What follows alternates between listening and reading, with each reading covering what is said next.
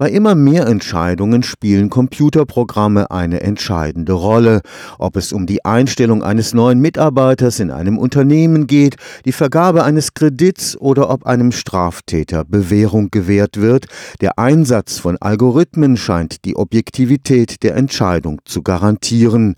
Eine Untersuchung am Karlsruher Institut für Technologie zeigt jetzt, dass das nur eine Illusion ist. Computerprogramme sind alles andere als objektiv objektiv. Es gibt viele Fehler in den Algorithmen, die unter Umständen zur Diskriminierung bestimmter Personengruppen führen können. Das Problem, der Einzelne kann in der Regel nur schwer erkennen, ob er durch eine auf Datenauswertung gestützte Entscheidung tatsächlich benachteiligt wurde. Im internationalen Raum sind viele Fälle durch Forschende herausgefunden worden oder durch investigative Journalisten oder aber auch durch Menschenrechtsorganisationen. Das waren dann Fälle im Bereich Personalwesen, im Bereich Online-Plattformen, die Stellenanzeigen, Kreditanzeigen, Wohnungsanzeigen dann nur für bestimmte Bevölkerungsgruppen, die eigentlich auch nach dem Antidiskriminierungsrecht geschützt sind, geschaltet haben. Oder es waren im Bereich des Strafvollzugs, wobei auch Risikoscores verwendet wurden, die dann eben aber diskriminierend sind. Dr. Carsten Orwart vom Institut für Technikfolgenabschätzung und Systemanalyse des KIT hat im Auftrag der Antidiskriminierungsstelle des Bundes die Risiken untersucht, die mit der rasant voranschreitenden Digitalisierung aller Lebensbereiche verbunden sind.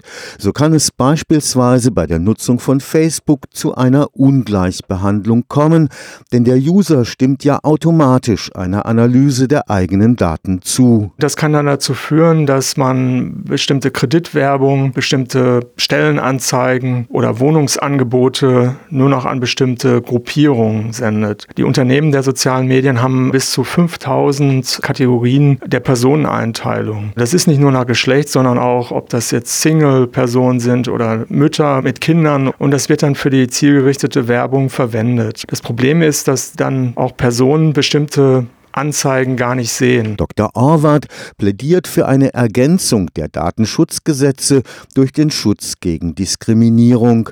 In manchen Bereichen sollten bestimmte automatisierte Computerprogramme überhaupt nicht zum Einsatz kommen. In den USA gibt es schon Verbote einzelner Gesichtserkennungsverfahren. Da geht es nicht mehr darum, dass man jetzt Videobeweise durch Überwachung öffentlicher Räume erstellt, sondern da geht es um die Identifizierung einzelner Personen. Das ist eine ganz andere Dimension, was die Einschränkung der Persönlichkeitsrechte angeht. In San Francisco und in Oregon werden die schon verboten. In Mannheim werden die aber jetzt eingesetzt. Aber es ist sehr stark im Detail abhängig, was da eigentlich erkannt wird. Ob Personen als Individuum erkannt werden oder aber bestimmte Aktivitäten. Mannheim wird zum Beispiel ein Personenidentifikationssystem eingesetzt, was darauf abzielt, Tätigkeiten, mögliche Straf Taten, Gewalttaten zu erkennen. Zudem sollten die bestehenden Antidiskriminierungsstellen ausgebaut und ihre Aktionsmöglichkeiten, beispielsweise durch die Testnutzung digitaler Dienste, erweitert werden. Sie haben da auch die Kompetenzen zu,